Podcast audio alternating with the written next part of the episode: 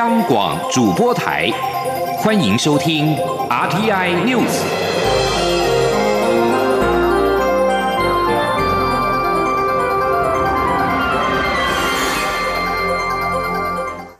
各位好，我是李自立，欢迎收听这一节央广主播台提供给您的 RTI News。印尼政府片面宣布，自明年起实施移工零付费政策。历经四个多月后，台印双方今天展开了首场双边视讯会议。劳动部次长林三桂会后受访指出，印尼强调这次零付费的收费范围只锁定家庭看护工及帮佣。由于十一个收费项目中只讨论了六项，预计两周之后会再召开下一次会议。至于一月十五号是否能够暂缓实施，林三桂表示，印方表达理解，但是没有具体承诺。记者杨文军的报道。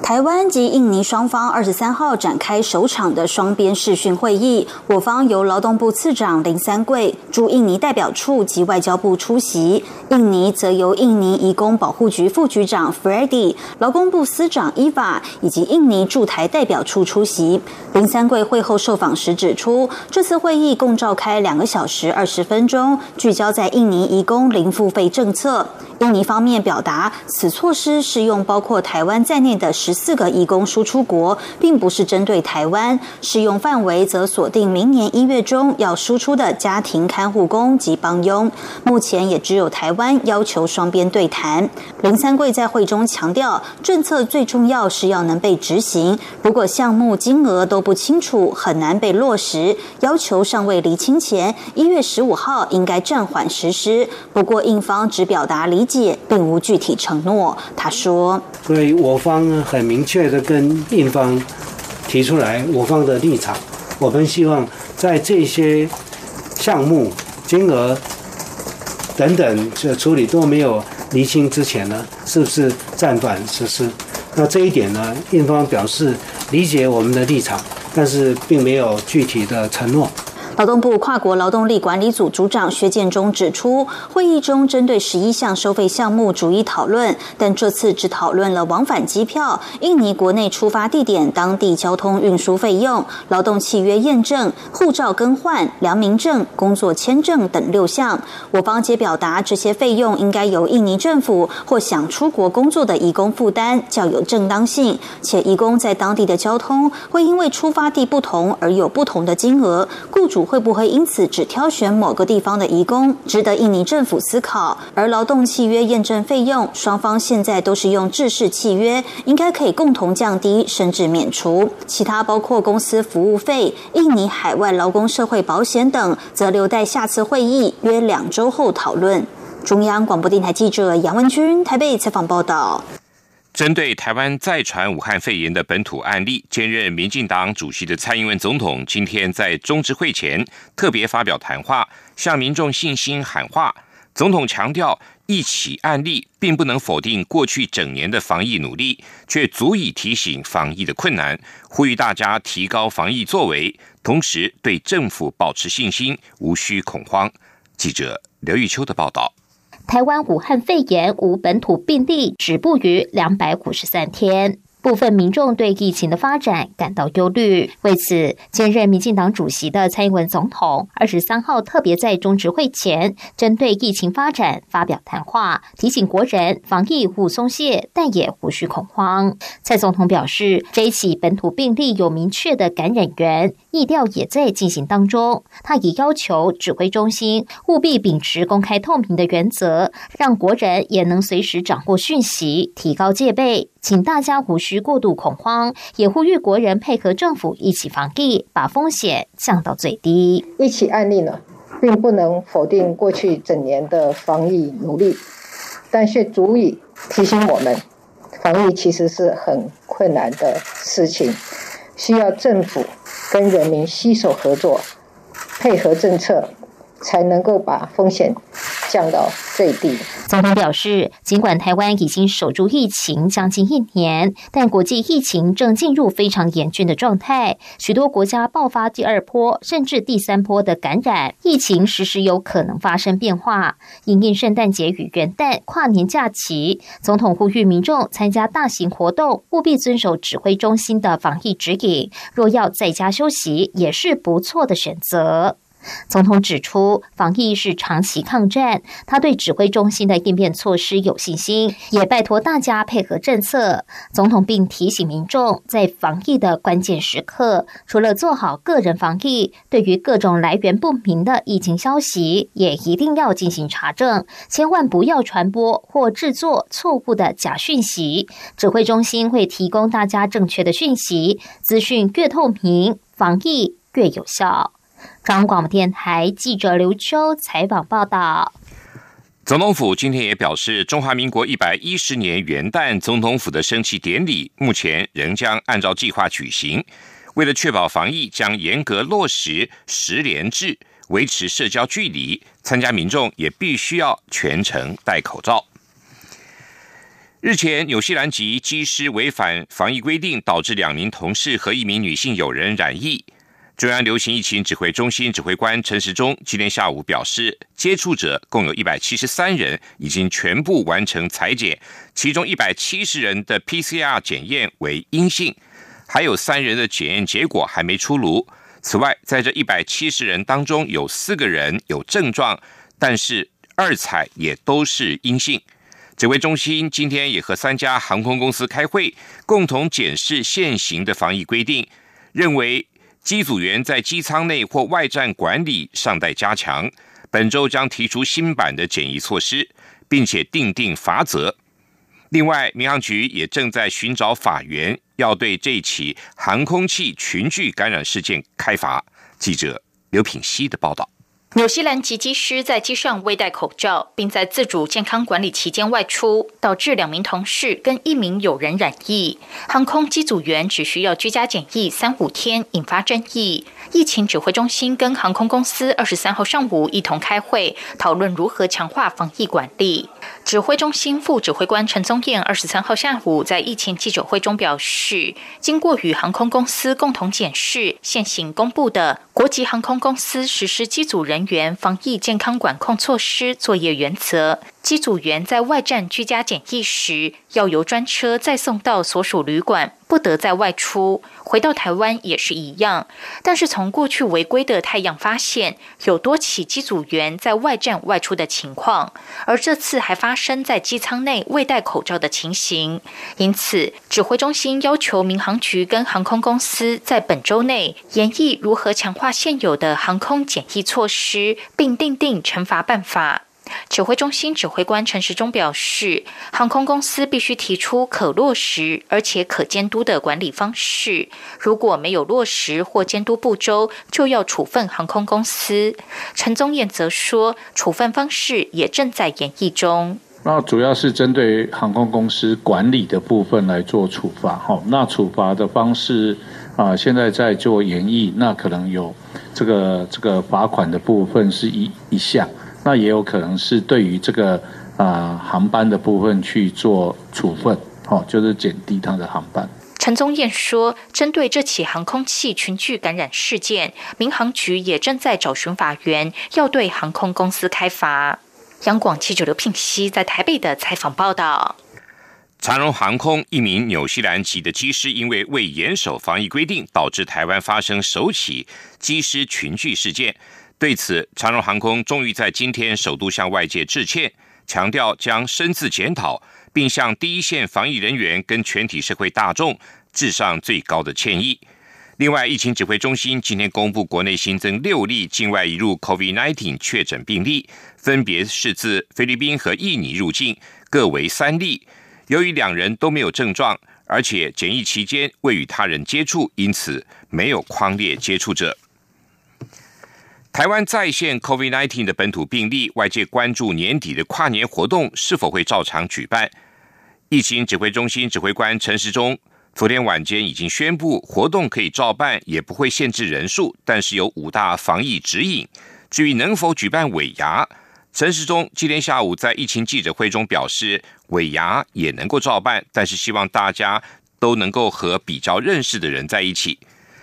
针对英国、美国日前已经开始施打 COVID-19 疫苗，外界关切台湾向国际疫苗分配平台 COVAX 购买的疫苗的进度。陈时中今天表示，下周就会对外说明。对于英国出现变种病毒株，是否会影响疫苗的效力？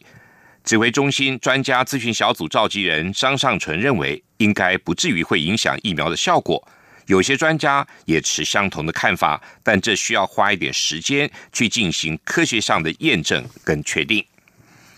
针对美国国土安全部表示，正在跟台湾沟通处理桃园机场加入境外预先通关计划申请一事。外交部发言人欧江安今天回应指出，美方正在审核。政府会致力促使淘机加入。欧江安说：“本案刻由美方来审核当中，外交部我们也会协同相关的部会共同合作，并且与美方来密切沟通，力促我国的桃园机场届时能够顺利的加入。”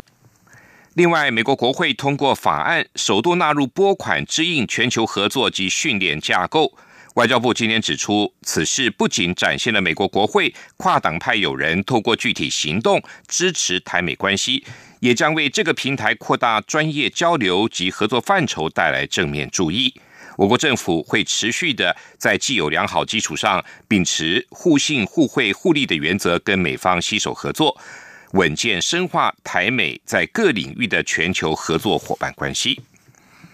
一传媒集团创办人黎智英今天下午获得香港高等法院批准保释，但是条件相当的严苛，他必须缴交港币一千万元，大约新台币三千六百万元的保释金，不得离开住所，也不能使用社交媒体，不能够受访，不能够发表文章，不能够跟外国官员接触，也不直接和间接做出任何可能被视为请求外国或者。外籍机构、组织人员实施对香港或者中国进行制裁等敌对行动的行为。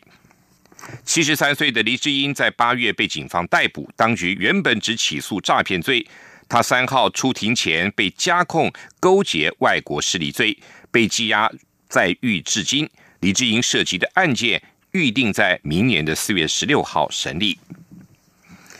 欧洲今天开始解除为遏制一种新的快速扩散的变种病毒而对英国所寄出的旅游禁令。在此同时，世界卫生组织专家则将召开会议讨论阴影之道。在俗称武汉肺炎的 COVID-19 疫苗推出之际，英国却经传变种的病毒，激起了全球的恐慌。不过，欧洲执委会二十二号呼吁欧盟国家解除最近几天对英国实施的旅行禁令。这种在其他地方也有少量发现的新病毒株，似乎比其他类型更容易扩散。但是专家表示，并没有证据显示它更有致命性或者对疫苗产生抗性。发现的变种病毒已经引发恐慌，已经导致超过二十四个国家暂停英国的航班。为圣诞假期带来旅游混乱的威胁，世卫组织表示，他们的专家将在今天集会，以商讨如何处理这一项状况，并表示，在他们取得更完好的讯息之前，限制旅游来遏制扩散是审慎之举。根据一份最新发表的科学论文显示，印度二零一九年共有一百六十七万人死于空气污染，空污造成的经济损失。达到了三百六十八亿美元，约新台币一兆零三百六十四亿多元，占印度国内生产毛额 GDP 的百分之一点三六。根据刺格针行星健康的期刊最新一期，针对空污对印度的民众的健康和经济的影响发表的科学论文，二零一九年印度死于空污的人口达到一百六十七万人，占死亡总数的百分之十七点八。比上一次相同研究，在二零一七年有一百二十四万人死于空污，占总死亡人数的百分之十二点五，是更加恶化。报告还指出，印度一九九零年到二零一九年家庭空污减少，让归因于家庭空污而死亡的人数减少了百分之六十四点二。但是在同一个时间，室外环境的空污却增加了百分之一百一十五点三。空污而导致疾病跟死亡所带来产生的冲击，也使得印度二零一九年的经济损失达到了三百六十八亿美元。以上新闻由李自力编辑播报。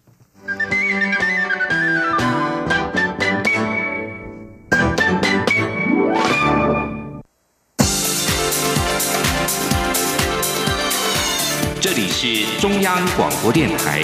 台湾之音。欢迎继续收听新闻。欢迎继续收听新闻。立法院二十四号将处理开放来猪进口九项行政命令。国民党原定在立法院外发动抗争，但是受到疫情的影响，宣布抗议活动全数取消。国民党主席江启臣今天在国民党中常会表示，防疫不能松懈，虽然调整了抗议的形式。但是反对莱猪进口的决心不会改变。记者王威挺的报道。为了反对政府开放来猪进口，国民党原定二十三号晚间起在立法院外守夜，二十四号也会动员群众绕行立院，表达反对开放来猪的立场。但是在台湾二十二号新增一起本土病例后，国民党二十三号下午宣布这两天的集会活动取消，改为线上直播。国民党主席江启臣二十三号在国民党中常会表示，防疫工作不能松懈，防疫优先也是国民党的坚持。虽然取消实体集会，但国民党仍会继续静坐为食安守夜。国民党反对来猪进口的决心不变。江启臣说：“虽然集会的方式调整，我们反对含莱克多巴胺猪肉进口的决心不会改变。相关的行政命令即将在明天的立法院院会进行最后的审查。在这个关键的时刻，我除了要拜托所有的中常委。”所有的党员同志为本党的立院党团加油打气之外，更要呼吁国人透过各种方式向您选区的立法委员表达反对开放高风险肉品进口的心声。国民党提出的十安公投和公投榜大选公投进入第二阶段联署，江启臣指示国民党中常委、中央及地方党务同仁，在审核完成后积极展开联署，务必要达到足够的联署份数，让民众可以在明年八月二十八号展现自己的意志。中央广播电台记者王卫婷采访报道。针对反莱猪抗议，国民党团今晚和明天所有的场外群众活动都改为线上直播。对此，民进党团重申，只要是合法申请的集会，无论举办或是取消，都会予以尊重。民进党中执会今天则是再度讨论俗称“吴一农条款”的党职人员选举办法修正案，最后通过松绑党主席、各县市党部主委的选举权、被选举权。如果有重大情势，经中执会同意者，不受入党期连续两年的限制。记者刘玉秋的报道。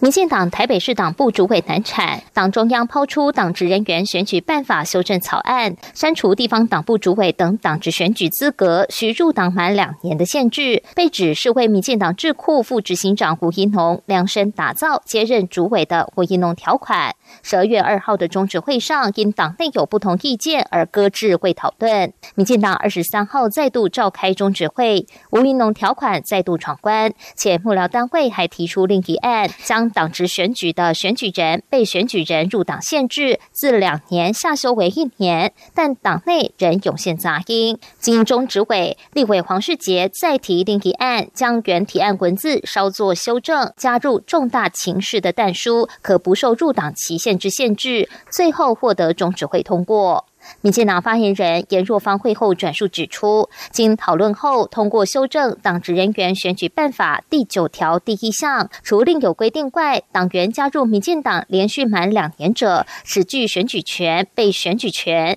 但第一类党职的党主席选举、第二类县市及直属特种党部主委选举。如遇重大情势，经中执委同意者，不受入党期限之限制。也就是未来党主席、各县市党部主委的选举入党年限有条件放宽。尤其重大情势发生之关键，能够使党更有能量的面对挑战。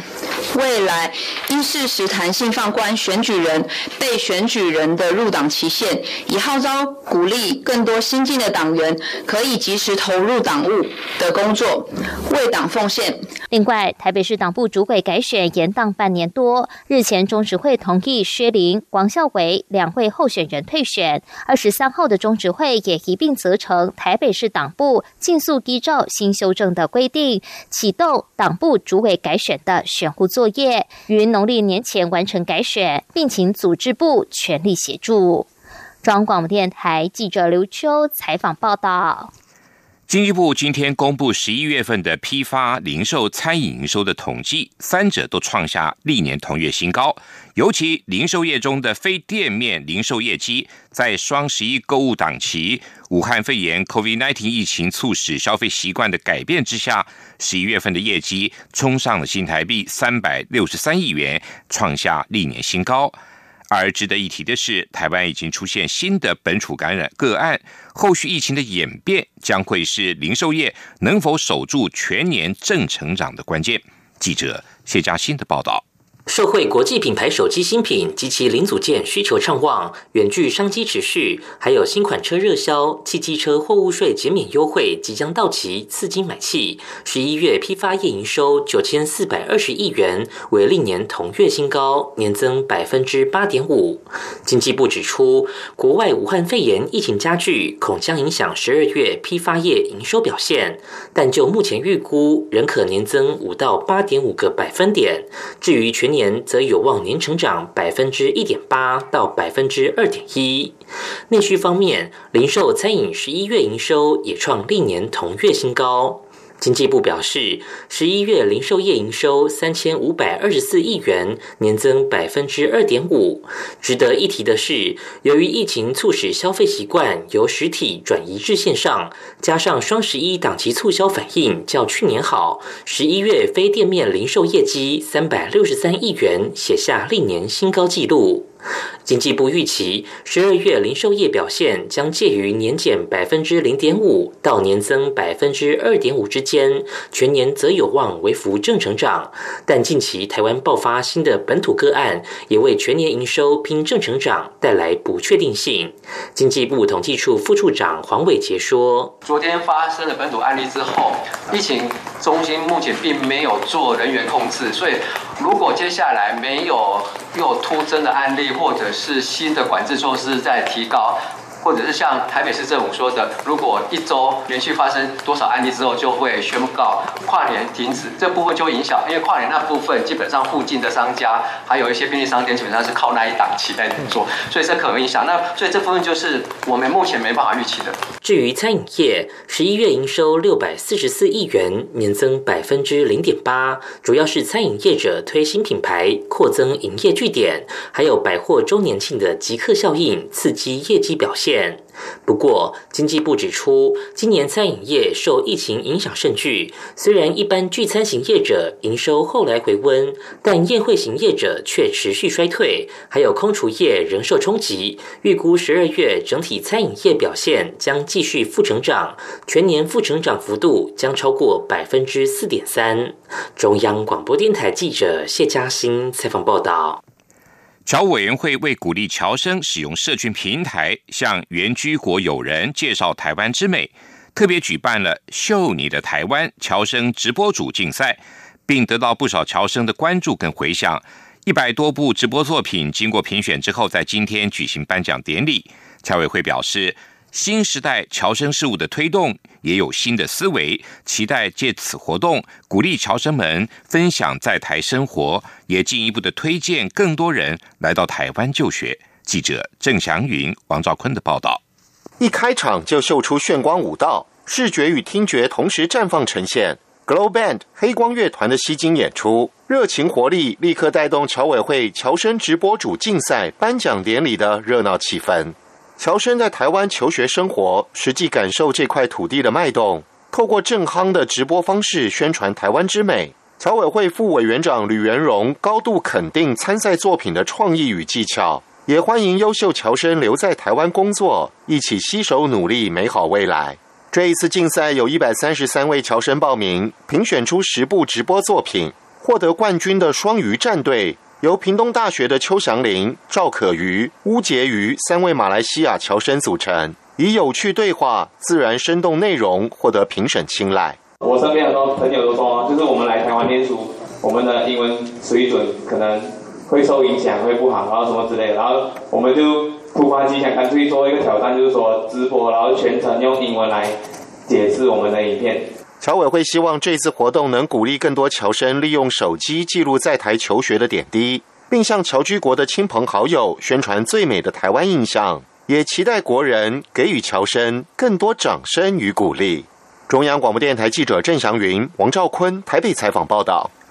台湾将在下个月起开放使用莱克多巴胺的美国猪肉。教育部为了确保学生在校午餐能够吃到国产食材，修正学校外订合餐采购契约范本。教育部长潘文忠今天邀集各县市教育局处的代表宣誓，一百八十万名学生往后都能拥有营养午餐的四个好。记者陈国伟的报道。教育部修正学校外订合餐采购契约范本，让即使已订约的学校也可依范本规定变更契约或增加附约。未来如有厂商没有使用在地肉品或供货不实，最终将可终止契约。教育部长潘文忠强调，以后学校午餐将有四个好：三张 EQ 品质熊盖赞、原产地标示在地熊盖七、食材登录平台资讯熊盖名、午餐采购契约把关熊盖阳。全国三。千三百六十八校，将近一百八十万血统的用餐啊，可以一律都用到我们国产的优良肉品。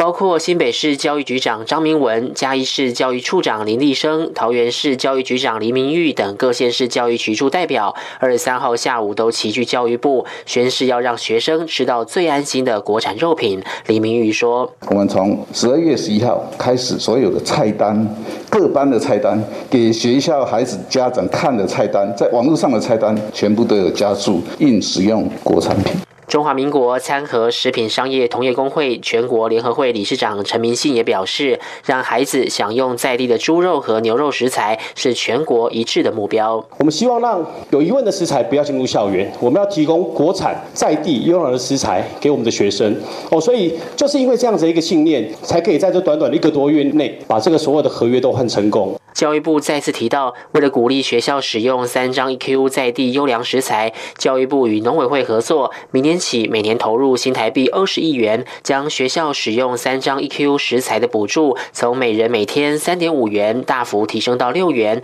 从原产地到餐桌一路用最严格的标准把关，请家长放心。中央广播电台记者陈国伟台北采访报道。继续报道今天的前进新南向。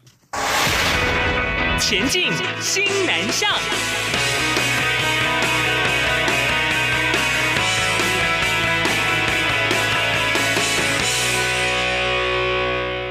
中华医事科技大学西南向国际产学合作专班，越南和印尼等国学生力争上游，有二十五人通过教育部华语文能力测验，取得了听读能力的流利等级的证书。此外，有九个人通过今年劳动部技术证照的考试，取得丙级烘焙食品技术士的证书。校方特别颁发奖学金，为这群漂洋过海来逐梦的学子鼓励。奖学金颁发仪式二十二号举行，校长曾庆超除了对获奖学生表达祝贺，并勉励全体外籍学生，大学四年除了要努力学习专业智能跟课业，以求能够顺利取得毕业证书外，也要把握机会参与相关的语文跟技能检定的考试，拥有华语文检定证书、专业技术证照，未来无论要留在台湾就业，或者是回母国工作，将会是业界炙手可热的优秀专业人才。被动元件大厂大益董事会今天决议要设立越南子公司，投资金额一千两百万美元，大约核心台币三点四二亿元。服务当地的客户，看好越南市场的潜力。大意指出，投资案将以自有资金之应，今年五月以境外资金汇回申请实质投资，以相关资金购置生产所需要的设备跟升级工业四点零，因此原公司自有资金可进行转投资越南子公司。今年的营运状况没有受到 COVID-19 疫情的影响。展望未来的发展策略，大义先前指出，产品着重在小型化、立基化、高规格，朝向高精密微型跟高可靠度的产品开发。公司也积极的布局五 G 的应用。而展望明年，大意预期大环境渴望持续成长。如果疫苗顺利，各产业复苏，大环境会乐观看待。以上这节 RTI News 由李自力编辑播报，谢谢收听。